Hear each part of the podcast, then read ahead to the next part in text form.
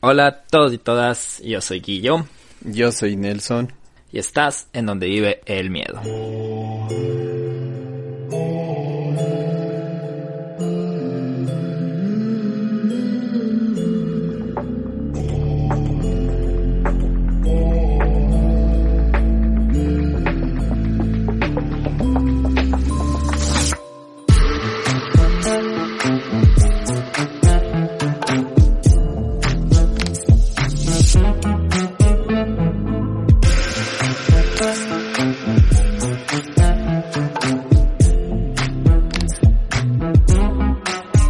Guillermo estaba justo viendo una historia de miedo acerca de un, de un chico que, que tenía unos trastornos acerca de, de fantasías y cosas así, de, esquizofrenia, pero estaba pensando contarles algún rato a nuestros amigos donde vive el miedo, quizás para el próximo paranormal, porque tú también me contaste que te había pasado algo recién en Estados Unidos, ¿no? Que te habían contado algo bien denso.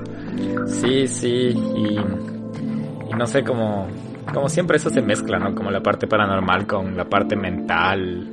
Y a veces creo que hablamos con Erika, no recuerdo qué número de capítulo fue, pero esta temporada de cómo la mente te puede engañar y toda la cosa. Sí, justo escuchaba hace poco un amigo mío me estaba contando una historia que de las pocas que te podría decir que me puso los pelos de punta y era en la noche, entonces cuando regresé a mi casa venía pensando en la historia y casi nunca me pasaba de que de que esperar escuchar algún sonido o algo, pero estaba como que ojalá la mente no me engañe para no escuchar algo cerca de acá y todas las cosas.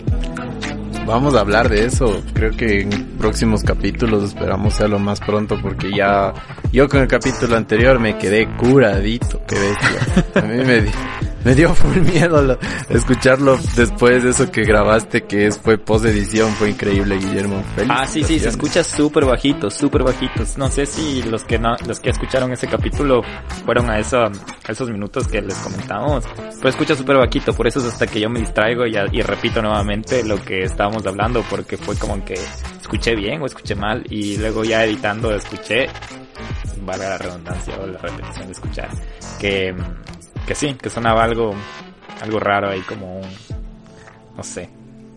¿Qué nos pasará? ¿Qué nos pasará por Ojalá no tenga ratones en la casa, ¿no?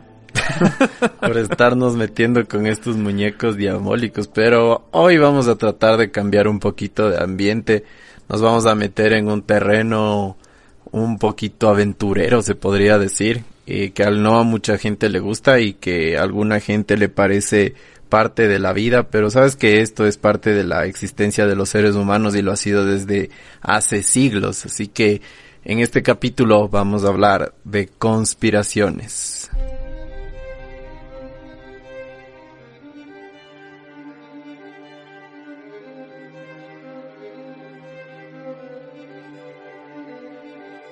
Guillermo, ¿qué te parece esto de las conspiraciones, de las teorías conspirativas? Eh, ¿Qué opinas acerca de esto? ¿Crees que sí se han dado? ¿Crees que no se han dado? ¿Crees que solo son ilusiones de la gente? ¿Tú qué sabes de conspiraciones? Eh, yo creo que, bueno, te soy sincero, no sé exactamente el, con, el concepto específico de conspiración, pero mm, está como una pelea entre que si una conspiración es algo que es de verdad o es algo que pasó en serio, como una leyenda, como que parte verdad, parte mentira, o hasta cuando hablas de conspirar es como que planear algo para llegar a algo, ¿no? Pero mm, siempre que escucho el término conspiración, se me viene a la cabeza algo que no está comprobado, como una planeación que llegó a algo, pero que no está totalmente comprobado de cómo se llegó a ese objetivo, ¿me entiendes? No, no sé. Sí, sabes que sí. hablar más de eso, pero. De hecho, el término conspiración viene de, de la palabra complot o conjuro. Eh, yo creo que bastantes personas, incluso nosotros hemos sido parte de conspiraciones quizás que no hayan cambiado el orden mundial, pero sí han podido alterar nuestro futuro. Y de hecho las conspiraciones eh, son parte de los seres humanos. Siempre hemos querido tratar eh, de obtener lo mejor para nuestro futuro y quizás inconscientemente lo hemos logrado, las personas que tienen hermanos, las personas en el colegio, en, las universidades, quizás hemos podido utilizar alguna herramienta para forjar nuestro futuro en base a lo que nosotros queremos. Lo mismo es la conspiración, pero las conspiraciones conocidas son a un nivel más general, más grande. eh, por ejemplo, llegar a, a, realizar algún complot, a levantar falsos testimonios, a hacer rumores, incluso algunos han hecho secuestros, atentados, asesinatos. Podrías decir que chismear es una conspiración también. Sí, de hecho sí. Y por eso digo que las conspiraciones han estado en la historia desde hace miles de años en todos los seres humanos. No podemos decir que nosotros no hemos sido ni parte, ni tampoco actores, ni hemos estado involucrados. Quizás estuvimos y fuimos víctimas de alguna conspiración, pero vamos a ver de qué se tratan las conspiraciones y las teorías conspirativas. El término teoría conspirativa se usa para referirse a información alternativa a las fuentes oficiales que explican una cadena de acontecimientos de importancia política, social, económica, religiosa o histórica por medio de la acción secreta de ciertos grupos. La hipótesis general de una teoría de conspiración es que hay sucesos importantes en la historia que pudieron haber sido parte de conspiraciones con fondos ocultos misteriosos. Las teorías conspirativas no deben ser confundidas con las verdaderas conspiraciones. Las conspiraciones deben ser demostradas histórica y criminológicamente, deben ser castigadas por leyes penales y sentenciadas por tribunales para ser conspiraciones.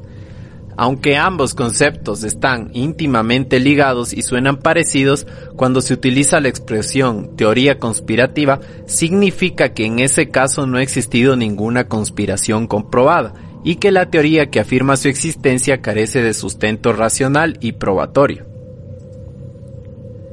Los grupos que están involucrados en estos conceptos han sido parte de varias tesis, escritos, investigaciones y pueden ser clasificados en sectas secretas, logias, grupos de poder, con el fin de conmutar y realizar ciertos actos con fines específicos, por ejemplo una meta, para satisfacer la misión de una filosofía en común.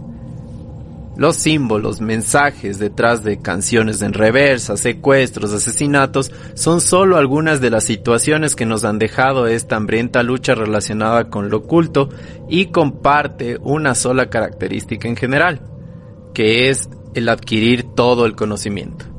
Así que, Guillermo, partiendo de estos conceptos entre conspiración y teorías conspirativas, yo creo que para que todo el mundo conozca un poco más y de dónde nacen estas, estas analogías, tendríamos que tratar y saber acerca de lo que son las sectas y las sociedades secretas.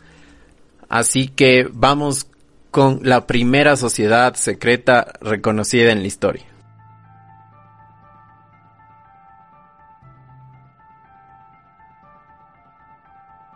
La primera secta reconocida en la historia es la Sociedad Pitagórica, la cual compartía información entre sus miembros que sonaba aburrida o irrelevante para algunas personas de su ciudad, pero conforme otros fueron dando un uso adecuado a esta información que ellos manejaban, se dieron cuenta que podrían usar este conocimiento para desarrollarse.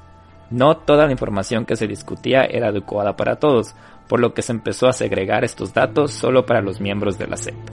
Su influencia y gracias a la información manejada tuvieron tanta influencia que empezaron a tener peso en la política de distintos gobiernos y con ello acceso a más y más datos. La siguiente sociedad secreta reconocida en la historia son los Rosacruces. Christian Rosencruz fundó una secta en la Edad Media con el fin de almacenar todo el conocimiento relacionado con la vida y con la muerte. Le puso como simbología de bandera a su secta una cruz y una rosa. Ser parte de esta secta secreta fue considerada herejía por la Iglesia Católica ya que mucho del conocimiento que ésta manejaba era catarista. Los cátaros eran un grupo de la Iglesia Católica que no veía como amenaza su formación y fe los temas relacionados con la magia, las pociones, la alquimia y las pseudociencias. Más bien consideraban que la plenitud se alcanzaba con el saber de ciertos conocimientos que no estaban al alcance de todos. Christian combinó los conocimientos de la iglesia catarista con la escuela árabe, y así desarrolló su organización. Los Rosacruces tenían grados y una estructura establecida. Mientras adquirían conocimientos más avanzados podían escalar y adquirir mayor información. Interesante que, como mencionabas al inicio, que todas estas conspiraciones buscaban el conocimiento común, ¿no? Era como que no, no sé, me suena que no hacían nada malo. Suena que conspiraban para un bien común, no un mal común. No sé si me equivoqué ahí según lo que hemos leído hasta ahora. Sí sabes que es una utopía esto de las sectas de los grupos secretos, ya que la gente tiene mucha curiosidad de qué conocimiento es el que están albergando.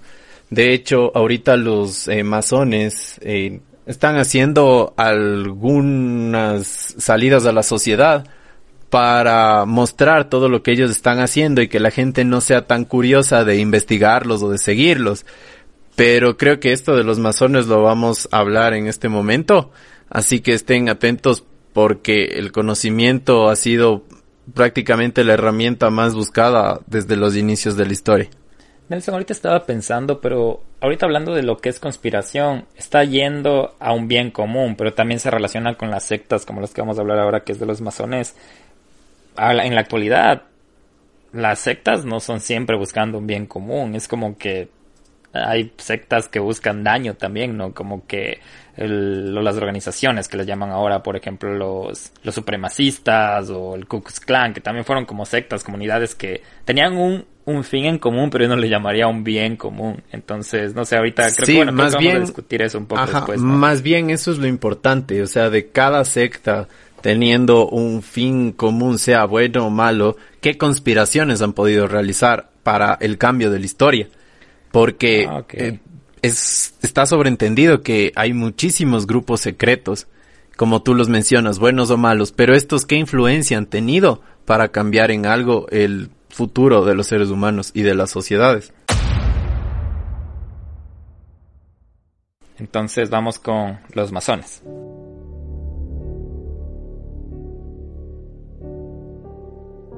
Es considerada una logia. El término viene del inglés lodge o albergue. Su filosofía inicial es que cualquier miembro de la logia puede tener hospedaje en cualquier parte que haya un masón. Esto no quiere decir que solo te van a prestar su casa y darte comida, sino también te brindarán conocimiento del lugar en donde vas a estar. Es también conocida como la secta de los compañeros y uno de sus principales principios es la fraternidad.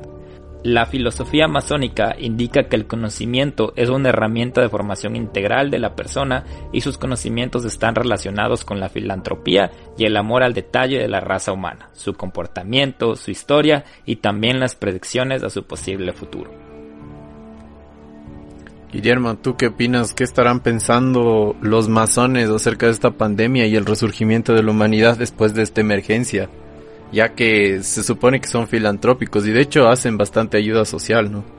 O sea, la verdad, como los masones han venido después de tantas generaciones, no sé si para los masones esta pandemia sea algo como que crítico. Tal vez ellos en su historia tienen cosas más críticas con las que han salido. Yo no sé, no soy masón, pero si fuera un masón, más bien estaría como que tratando de ayudar filantrópicamente, perfil bajo, como que a las sociedades o tal vez invertir en la ciencia para que encuentren rápido una vacuna, alguna cosa. Pero después de tantas cosas que han vivido, no, no creo que como masón estaría tan preocupada, preocupado pero no sé, no soy masón. Pero bueno, Guillermo, cuéntanos más, háblanos acerca de los símbolos que son tan contradictorios y de hecho tienen tantas teorías conspirativas a su favor. A ver, veamos.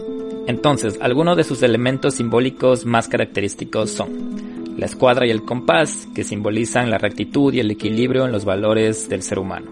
La letra G. Tiene varios significados. Según la orden, entre los principales destacan la G por God, la G de geometría o la letra G por ser un polo de la naturaleza y del ser humano. El ojo, o el ojo que todo lo ve, es un simbolismo del ojo de Horus. Fue adoptado por los masones y siempre ha estado involucrada con varias culturas deístas, creyentes de algún dios, quiere decir esto. Cuando el ojo está dentro de un triángulo o pirámide, representa la simetría de la rectitud de los valores humanos que los masones profesan y la toma de control sobre estas. A esta figura se la conoce como delta luminoso y por eso también se confunde a los masones con los Illuminati. Los masones más famosos de la historia son Benjamin Franklin, que fue político, diplomático, inventor, fue uno de los padres fundadores de los Estados Unidos y cabecilla de la Guerra de Independencia. En sus viajes a Inglaterra y Francia conoció muy de cerca el pensamiento ilustrado que lo llevó a promover la independencia de las Trece colonias. También fue uno de los primeros abolicionistas de la recién creada nación. George Washington también fue uno, de los masones más famosos. porque si Franklin era la parte pensante, Washington era el hombre de acción en esa empresa que supuso la independencia de las colonias. Él fue un habilidoso militar de carrera, lideró el ejército continental durante la guerra contra los ingleses y se convirtió en el primer, en el primer presidente de los Estados Unidos. Es recordado como el padre de la nación. Amadeus Mozart también fue masón. La precoz genialidad de Mozart traspasaba cualquier época y le garantizaba un lugar destacado en la historia de la música. Este compositor y pianista austriaco es, el mayor referente del clasismo musical y uno de los personajes más reconocidos de toda la historia. Otro masón que tal vez le suene el apellido es Henry Ford, que fue, como indica el apellido, el fundador de la Ford Motor Company y uno de los empresarios más importantes e influyentes de los Estados Unidos. Diseñó las cadenas de montaje modernas como sistema para ahorrar tiempo y dinero y es recordado por muchos debido a la simpatía que mostró hacia el régimen nazi. Otro que tal vez te bueno, le sorprenda a los oyentes que también ha sido masón, que fue porque me sorprendió a mí, Mario Moreno Cantinflas, actor cómico, productor y guionista mexicano el personaje creado por Mario Moreno se convirtió en un éxito en los países de habla hispana e incluso le sirvió para colocarse en una película de Hollywood por lo que se le concedió un Globo de Oro. Cantinflas es un icono nacional en México que se identifica con sus valores, costumbres y particularidades del lenguaje. Y otro también, Shaquille O'Neal, que para los que no sepan, estamos dando un poquito de, de de base de quiénes fueron estos masones. Shaquille O'Neal fue originario de Nueva Jersey y es uno de los jugadores de la NBA más conocidos de los 90 y los 2000. En su posición de pivot logró cuatro campeonatos, tres con los Angeles Lakers y uno con los Miami Heat, y más de una decena de galardones individuales. Desde 2016, Shaquille O'Neal forma parte del Salón de la Fama del baloncesto. Sí, Guillermo también, Walt Disney, me parece que fue masón también, Isaac Newton y hasta Marcelo Tinelli. Hay una lista enorme de masones que son personas súper influyentes en la, en la sociedad, ¿no? Qué interesante del, de la masonería. Y me gusta, verás, ahorita que estamos hablando un poco de la masonería, me parece como que algo, no sé, ser, ser parte de esto súper, súper interesante y chévere Interesante adquirir mayor conocimiento. ¿Qué sabrán ellos que no sabemos todos los, mortales? y en Ecuador también hubo masones. Eugenio Espejo fue fundador de la masonería. También masones fueron Juan Montalvo, Benjamín Carrión y también Lucio Gutiérrez, expresidente del Ecuador, fue masón. Y un dato curioso también de los masónicos es que en la terraza de la Asamblea Nacional aquí en Quito hay un templo masónico que tiene varios elementos de esta organización. La entrada de la Asamblea Nacional exhibe la cuadrícula de ajedrez que es caracterizada de los masones. Mira eso, yo no sabía. Y ya con estos conceptos, eh, Guillermo, ¿qué te parece? No sé, como tú habías mencionado y como lo estábamos conversando, hay varias sectas secretas que pueden actuar en base al bien o al mal, pero siempre se los involucra a los masones, quizás porque es una de las logias y grupos, organizaciones más grandes del mundo, se podría decir porque sabes que hay aproximadamente 6 millones de masones en todo el mundo. Y también eh, algunos hechos que quizás las personas que nos están escuchando no sabían, se relacionan con ciertos grupos de poder.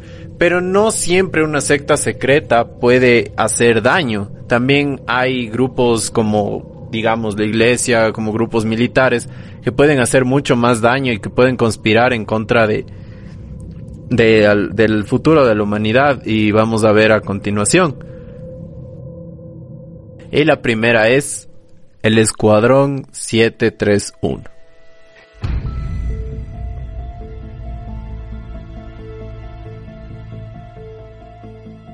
En 1932, el general Shiroishi en Harbin, un pequeño poblado que ahora es parte de China, dentro de la Segunda Guerra Mundial, estaba ocupado por el ejército japonés y se creó este escuadrón científico militar con el fin de realizar estudios y experimentos de diferentes índoles. Una de las misiones principales de este escuadrón era conseguir ganado, pero no ganado común, sino más bien ganado humano. Entre ellos chinos, mongoles, rusos, prisioneros de guerra, desertores, con el fin de dar cumplimiento a todas las órdenes del Escuadrón 731. Si tenías suerte, algún soldado te asesinaba. Pero si no la tenías, te podían inyectar enfermedades antiguas como sífilis, lepra, tifus, lupus, y encerrarte con otras personas sanas para estudiar los diferentes sistemas inmunológicos de la gente o el poder que tenía el virus siempre en contra de tu voluntad. Los órganos de cada paciente también eran utilizados para realizar los experimentos con la petición especial de los médicos que se extraigan los mismos mientras estos seguían vivos, por frescura y para evitar el costoso uso de la anestesia. A esto se le conoció como vivección. Por frescura. se inyectó sangre de otros animales o seres humanos para determinar su efecto en ellos. Se inyectó agua, burbujas y aceite en diferentes cuerpos para encontrar soluciones a medicinas más baratas. En relación a los ensayos de diferentes armas, se usaron blancos humanos para probar granadas puestas a varias distancias y en diferentes posiciones. Se pusieron a pruebas lanzallamas sobre humanos, los cuales se utilizaron años después en diferentes guerras. Las personas fueron atadas a postes y usadas como blancos para probar bombas de gérmenes, armas químicas y bombas convencionales. El Tribunal de los Crímenes de Guerra de Tokio se había enterado solamente a través de una referencia sobre los experimentos japoneses con los sueros infectados en civiles chinos.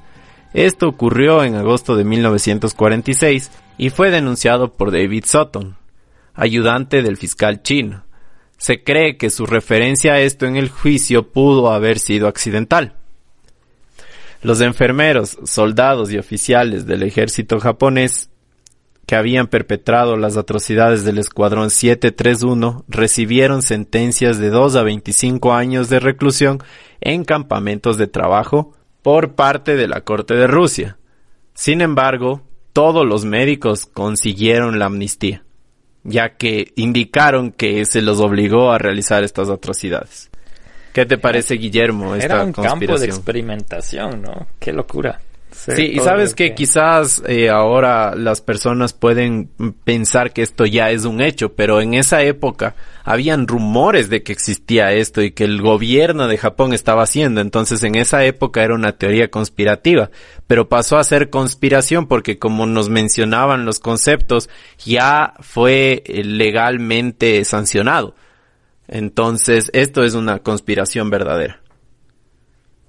Uf. Y también buscaban el conocimiento, ¿no? Solo estaban experimentando de una manera no muy ética, pero seguimos sí, como tú decías, al concepto de buscar el, el Imagínate esto de los lanzallamas que fue súper común y fue utilizado en la guerra de Vietnam. Se los probó ahí.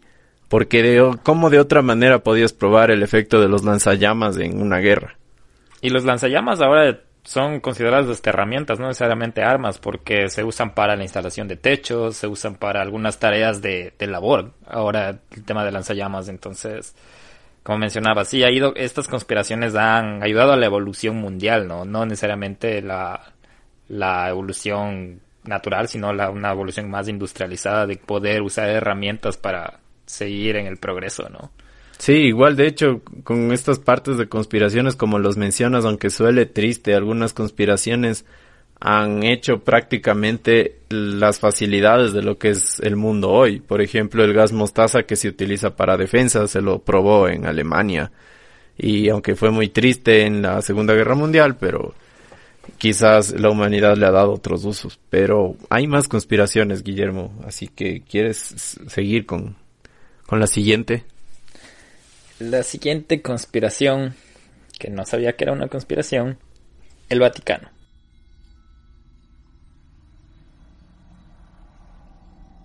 Es una ciudad constituida en 1929 como soberana y tiene su propio ejército. Ocupa menos de un kilómetro de territorio y es uno de los gobiernos no estatales más ricos del planeta. Su jefe y presidente es el Papa.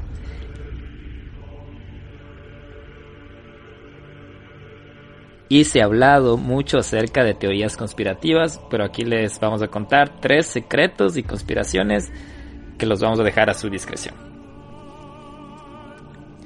El trono de bronce es una macabra estructura metálica que ocupa un espacio considerable en la sala de audiencias del Vaticano. Fue creado por Pericle Fassini en 1971 supone representar la comparación de resurrección de Cristo con un hombre que renace del caos o de lo que se supone que es un cráter producido por una explosión atroz, violenta y energética. Muchos historiadores lo relacionan con el infierno y su ubicación en la sala de audiencias que trata temas legales e incómodos para la iglesia tiene un contexto extraño, súper extraño. La Biblioteca del Vaticano, la más custodiada del planeta, alberga documentación realmente antigua y con los más altos estándares de conservación de archivo del mundo.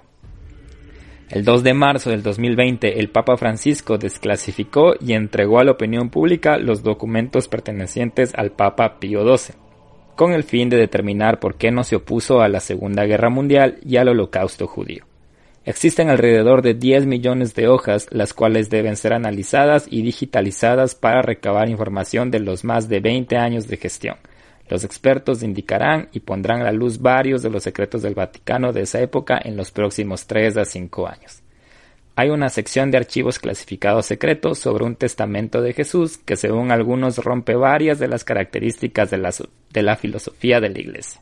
Algunos evangelios de otros apóstoles e indicios del perdido evangelio de Jesús leyendo esto me da ganas de ver qué nomás tiene esa biblioteca de Vaticano, qué nomás oculta la, Iglesia Católica. El Banco Vaticano nace de la falta de oposición de Pío XII hacia la Segunda Guerra Mundial. Hitler había realizado un trato en el que los alemanes no se meterían con el Vaticano, a cambio del reconocimiento del Vaticano al régimen del Reich. Por eso tanto Mussolini como todos los personajes involucrados en la toma de Roma no toparon esta ciudad en la Segunda Guerra Mundial. El Vaticano sería neutral y no podría aliarse a ningún bando.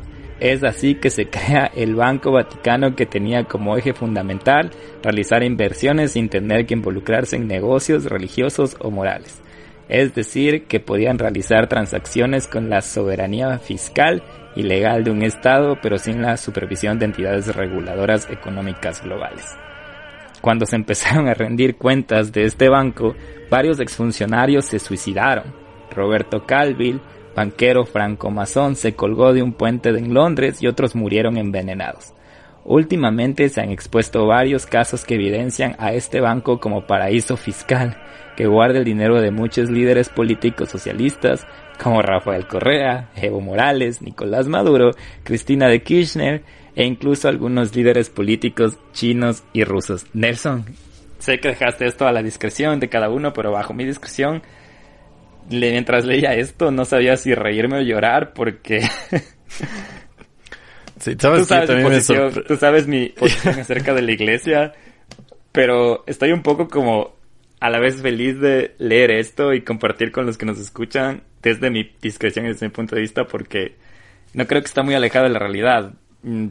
No, de hecho ya está comprobado. Incluso también hace, en el 2013 se puso en, en custodia a uno de los padres que había salido con un carro, una camioneta llena de, de, con casi 70 millones de dólares del Banco del Vaticano.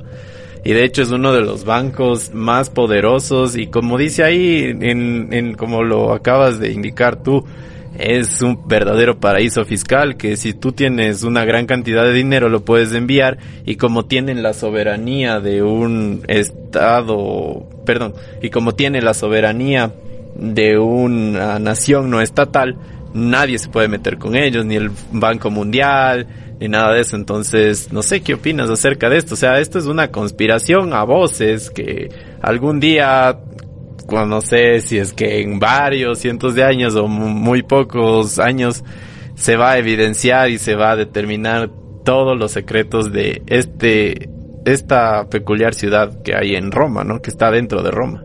Yo creo que tenemos que ser súper cuidadosos y por eso me gustó lo que dijiste que es de bajo discreción de cada uno, porque tú sabes lo, lo, delicado que es hablar sobre religión y cada uno tenemos nuestros puntos de vista acerca de la religión o acerca de nuestra, no sé, nuestra creencia en, el, en un ser supremo o en el universo o, o, lo que pensamos creer, cada uno somos libres de eso, pero también respetamos mucho lo, cada ideología. Entonces, creo que de mi parte ya, si nos han escuchado desde antes, ya saben mi posición acerca de esto y no quiero andar mucho al detalle, pero no me sorprende yo, la verdad, mm, sé que si hablaríamos del Vaticano y de las cosas conspirativas bajo el Vaticano, no acabaríamos un podcast, porque de hecho, de las teorías conspirativas y de la conspiración en general, porque hay conspiraciones que, estas yo las puse para la discreción y para el podcast, pero hay eh, conspiraciones que a algunas personas les van a parecer un poco aburridas, pero de hecho son súper importantes. Por ejemplo, la conspiración eh, que hay en base a lo que pasó en el Bowling of Columbine en cuanto a la enmienda 13, que es la que da allá Guillermo, no sé si estoy mal, que da el poder para que los ciudadanos americanos puedan portar armas por seguridad. Eh, hay un montón de conspiraciones en general que quizás la gente no las toma tan en serio porque no son virales, pero han cambiado el futuro del mundo. Y de hecho a mí la que más me sorprendió del Vaticano es esta de la figura del el trono de bronce, que no sé si ustedes lo han visto, pero en verdad parece un infierno. Y está en plena sala de audiencias cuando hay estos casos de pedofilia, de dinero, de todo lo que se le involucra al Vaticano, es donde el Papa determina los juicios. Entonces, no sé, hay muchísimas cosas dentro del que Vaticano. No se preocupen si no han visto porque ya saben dónde va a estar en arroba donde vive el miedo.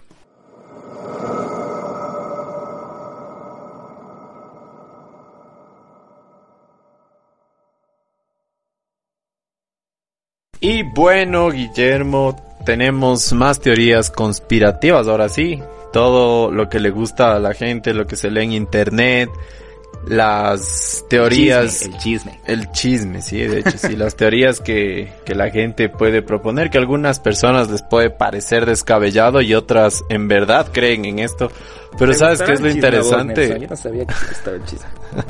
¿Sabes qué es lo interesante? Que siempre que tú te pones a ver algún video o tratas de investigar de cualquier teoría conspirativa, ellos te dan la razón y te hacen dudar. Y te hacen dudar. O sea, de hecho, vamos a, a ver ahorita algunas teorías que quizás les hayan hecho dudar a más de uno. Así que, Guillermo, vamos a empezar con la primera, que es los reptilianos.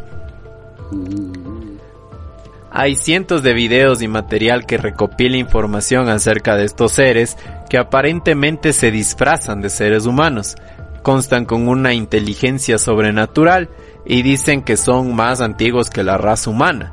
Hay varias culturas que han hecho homenaje a estos seres desde los inicios de la historia propiamente dicha.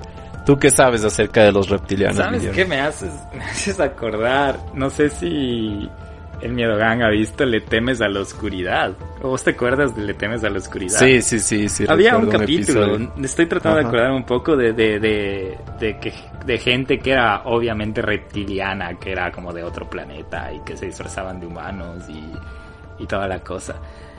No sé, no sé qué pensar la verdad acerca de los reptilianos. No, ¿Tú crees en los reptilianos, Nelson? Antes de No, la verdad que... no, pero por ejemplo se los relaciona mucho con los Anunnakis, que son una cultura y se podría decir una sociedad antigua que tenían bastante tecnología y que todavía no se ha podido determinar sus alcances tecnológicos a ciencia cierta pero también nos deja la duda de que quizás nosotros no somos la primera civilización que está sobre la Tierra, quizás pudieron haber antes en la historia y bueno, de hecho es lo único que tenemos porque quizás son civilizaciones mucho más antiguas inclusive que los dinosaurios, así que no sabríamos, no tenemos pruebas de eso. Lo primero que se me viene a la mente cuando escucho esos reptilianos de ese capítulo de Le temes a la oscuridad o me hace pensar que son como extraterrestres, que llegaron hace tiempo acá y solo lograron como camuflarse entre nosotros, entonces,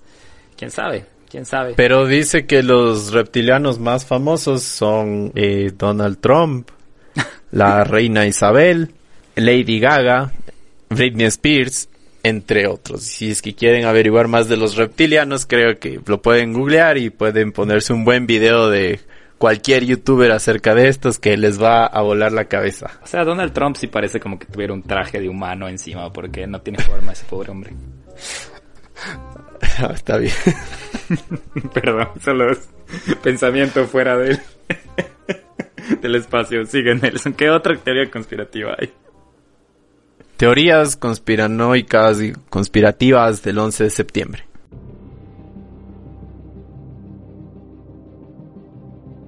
El 11 de septiembre cambió el mundo literal y revolucionó la seguridad a nivel mundial. Gracias a este suceso tenemos muchos controles en los aeropuertos o tal vez al salir de los países. Tenemos que solicitar una visa para viajar y prácticamente podremos ser detenidos por ser sospechosos de atentar contra la seguridad de cualquier nación. Algunos indican que fue una conspiración para hacerse dueños del control de cada ciudadano en el mundo, para crear guerras y también para apoderarse del petróleo en Medio Oriente. Esta es una de las teorías conspirativas que todavía no determinan pruebas, pero es una de las más importantes y que de hecho hubo un antes y un después en la historia de la humanidad el 11 de septiembre. Y hace poquito fue el aniversario, ¿no? De, del, del 9-11 también de esto sí he escuchado un montón de cosas, he visto videos acerca de cómo pudo haber sido la conspiración. Eh, he estado en ambos lados, Nelson, te soy sincero, he estado desde el lado de que todo fue un autosabotaje hasta del lado de que no, sí fue un atentado terrorista. Y tuve la, la suerte de visitar el museo de, del Memorial del 9-11, del 9-11 acá en Estados Unidos. Y una vez que visitas ese museo, no sé si es parte de la estrategia americana de hacerte sentir el dolor que sintió la nación, porque hubiera sido, sea o no una conspiración o, sea un ataque terrorista, a la final la única consecuencia fue el dolor y la pérdida humana. Y no soy americano, no soy de Estados Unidos, quiero decir. Y al entrar a ese museo y ver toda la historia, ver todos los testimonios, porque es un museo bastante conmovedor, tanto así que en cada sala de la que entras tienes como un dispensador de, de, de, de, paños, de, servilletas para que te... De toallas, sí, para las lágrimas. Para que te, te, limpies las lágrimas y desde que entré y después de ver eso, creo que se, se me fomen, se me fomen, se me se fortaleció la idea de que sí fue un atentado terrorista, pero eso te digo, no no sé si es la estrategia americana o estadounidense de hacerte sentir eso, pero mm, igual, hay un montón de videos que te explican por qué una estructura así no debía haber caído solo por el, el, choque de los aviones. Hay lo que tú mencionas que fue tal vez algo interno para tener una excusa y crear más guerras entre otras. Algo que mencionas acá que dices que fue como una conspiración para eh, ser dueños del control de cada ciudadano. Eso me parece tal vez bastante relevante porque a las personas que han, han venido a los Estados Unidos, ustedes saben que sacar una visa es como pasar por un screening, por una, por un escaneo de tu vida y también al entrar acá es otra, otro control y, y ellos son dueños prácticamente de cada persona de que entra acá, tienen que saber todo, casi todo, estar conscientes de las personas que están aquí adentro legalmente, obviamente, ¿no? Por eso es que hay tanta, tanto tráfico de, de personas entre la frontera de Estados Unidos y México, porque no es tan fácil conseguir un trabajo, o, venir al país de la manera legal. De hecho, cambió el mundo. Yo creo que si se podría hablar de un antes y un después, así como antes de Cristo, después de Cristo de nuestra época, el 11 de septiembre fue ese día. Sobre todo lo que dices de los controles aeroportarios, yo a veces me pongo a ver series antiguas o películas antiguas, o típicas románticas que se va la novia o el esposo o el novio a otro país y llega a último minuto a la puerta del avión a decirle que no se vaya y no se vaya. Eso podías hacer antes. Eso podías entrar hasta hasta dejarle a tu pareja o a tu amigo o a tu familiar hasta la puerta del avión. no solo eso, antes podías llevar armas. todo. podías llevar armas, podías llevar tus, tus cigarros para fumar en el, en el en el avión había un montón de restricciones. De hecho, tus maletas podían, ni siquiera necesitabas que estén cerradas. Perdón, de, no restricciones. Eh, todo cambió, todo cambió a raíz de eso. Qué locura, qué locura. Entonces, ahí sí, cuéntenos ustedes qué piensan del 11 de septiembre, porque eso es un tema igual, como decía del Vaticano. Si vamos a hablar de la conspiración del 11 de septiembre, es un podcast entero y... Pero sí nos gustaría escuchar las, las las, las teorías conspirativas del miedo gang y también, también el miedo gang ya eh, puede ser una sexta, una sexta, una secta que busca un bien común que es vencer el miedo, o no sé.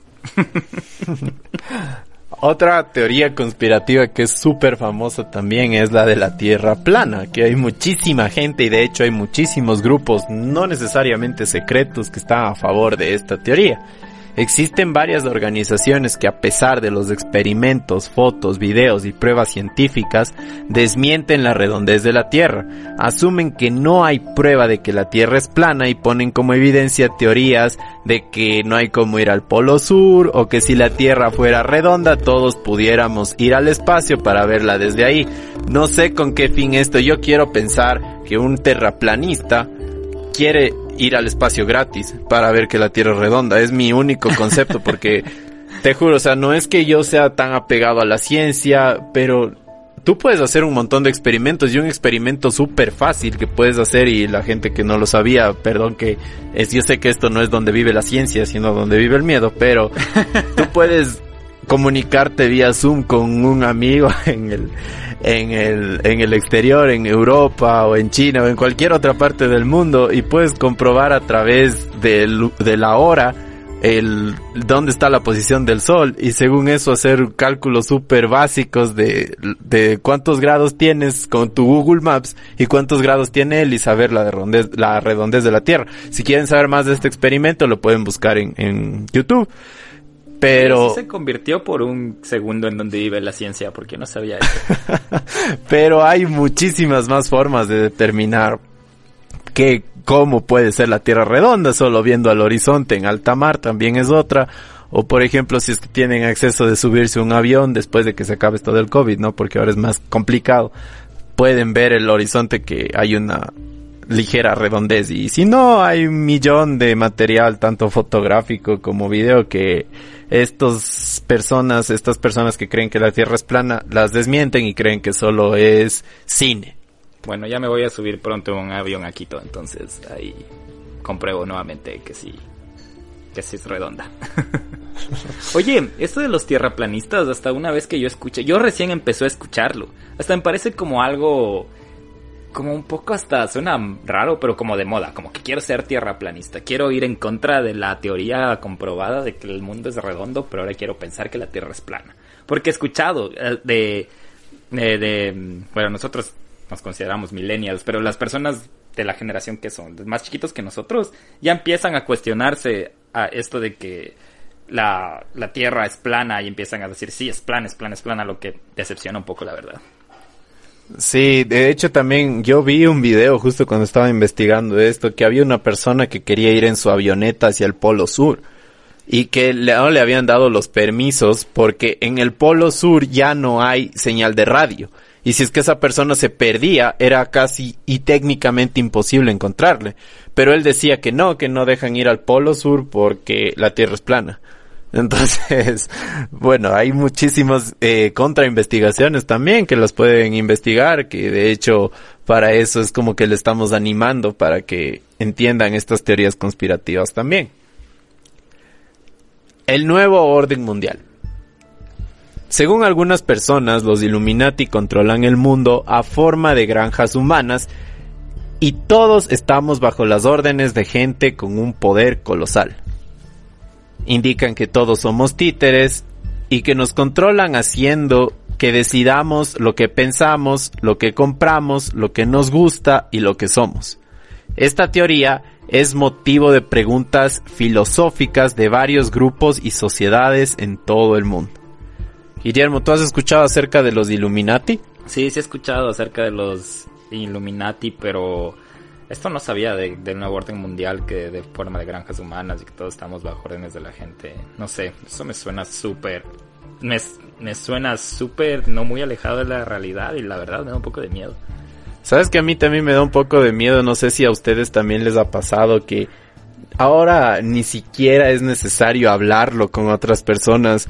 Tú estás pensando en comprarte zapatos nuevos y te salen los anuncios de zapatos nuevos en un buscador. O sea, es, no sé si a ustedes les ha pasado. Y de hecho hay un, un documental en Netflix que dice, a ver, alcen la mano, ¿quién ha pensado en algo y le ha aparecido en su ordenador como que para comprar? Entonces, hay muchísimas teorías sobre esto, del nuevo orden mundial, de que hay una élite que controla a los seres humanos, que todavía no se ha podido descubrir, no hay evidencias, pero que quizás, como lo indica aquí, hay muchas preguntas filosóficas que se pueden determinar en base a esto.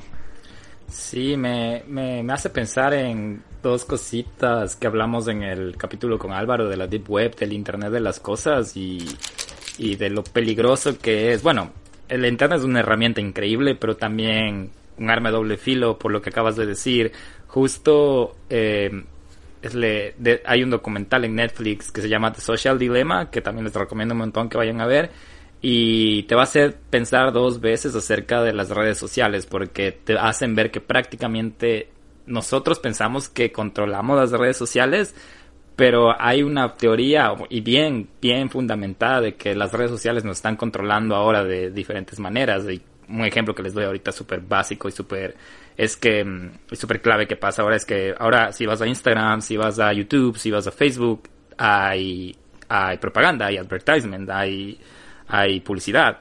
Entonces de eso es una manera de que las redes sociales están usándote a ti no como dueño, sino como un usuario, porque o como, o como un, producto del mercado, porque Facebook está tratando de venderte a ti como usuario a una empresa. No sé si me hago entender, pero es como que si tú haces clic en un anuncio de Nike, de zapatos Nike que te apareció en Facebook, eh, prácticamente Facebook te vendió a Nike con ese, con ese clic que hiciste. Es como que Facebook nos está vendiendo a nosotros. Es súper interesante. Deberían, deberían ver, recomendadísimo. Recomendadísimo de Social Dilemma y también hay otro que les puedo recomendar que se llama The Last Hacking, que es de lo que pasó en la última carrera presidencial de Trump y de Hillary Clinton y cómo una empresa eh, logró cambiar los votos de bastantes personas en el mundo eh, hacia a favor de Donald Trump. Entonces,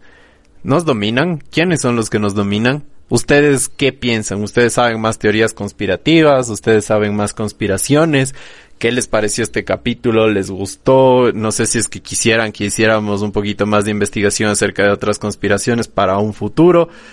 Háganos saber eh, ustedes en nuestras redes sociales porque en verdad a mí me gustó hablar este tema. No recabamos a fondo porque Guillermo si hiciéramos un solo podcast de conspiraciones creo que duraría miles de horas. Así es que no sé Guillermo, ¿qué opinas? ¿Qué te pareció? Súper interesante. Fuimos, o sea, fuimos desde, empezamos de donde vive el miedo, nos pusimos un poquito en donde, donde vive la ciencia y ahorita nos quedamos en donde vive la duda prácticamente porque hablamos de tantas cosas que nos generan más dudas que, que respuestas. Entonces a mí me pareció súper interesante, súper educativo, como mm, el, el último capítulo que hiciste que también estuvo súper educativo, Nelson. Yo creo que le estás dando un poco de, de fondo al donde vive el miedo y no sé, a mí me gustó, a mí me gustó, no sabía mucho de esto. Eh, me dio un poco de gracia, como les comentaba, hablar sobre la, la, la, el Vaticano. Y me interesó bastante de la filosofía masónica y bueno, ya saben, les vamos a dejar un poquito más de información en nuestro Instagram, que es arroba donde vive el miedo. El Facebook, que no es muy activo, pero pueden activarle, que es donde vive el miedo podcast. Si nos quieren mandar sus historias, ya tenemos algunas historias, estamos preparando un capítulo de sus historias y algunas están súper buenas. Yo tengo otras que me han contado personalmente que les voy a contar a ustedes. Que nos pueden enviar a donde vive el miedo podcast arroba gmail.com. Nelson, gracias por este capítulo de conspiraciones y, creo que de aquí me voy a YouTube a, a ver un video de masones o de alguna cosa conspiradora. No crean en la tierra plana. Pues. no crean en la tierra plana y siempre busquen el conocimiento, que es lo más importante. Muchas gracias por acompañarnos y espero verlos y escucharlos pronto. Así que muchísimas gracias por siempre estar con nosotros. Ya nos escuchamos. Bye. Chao, adiós.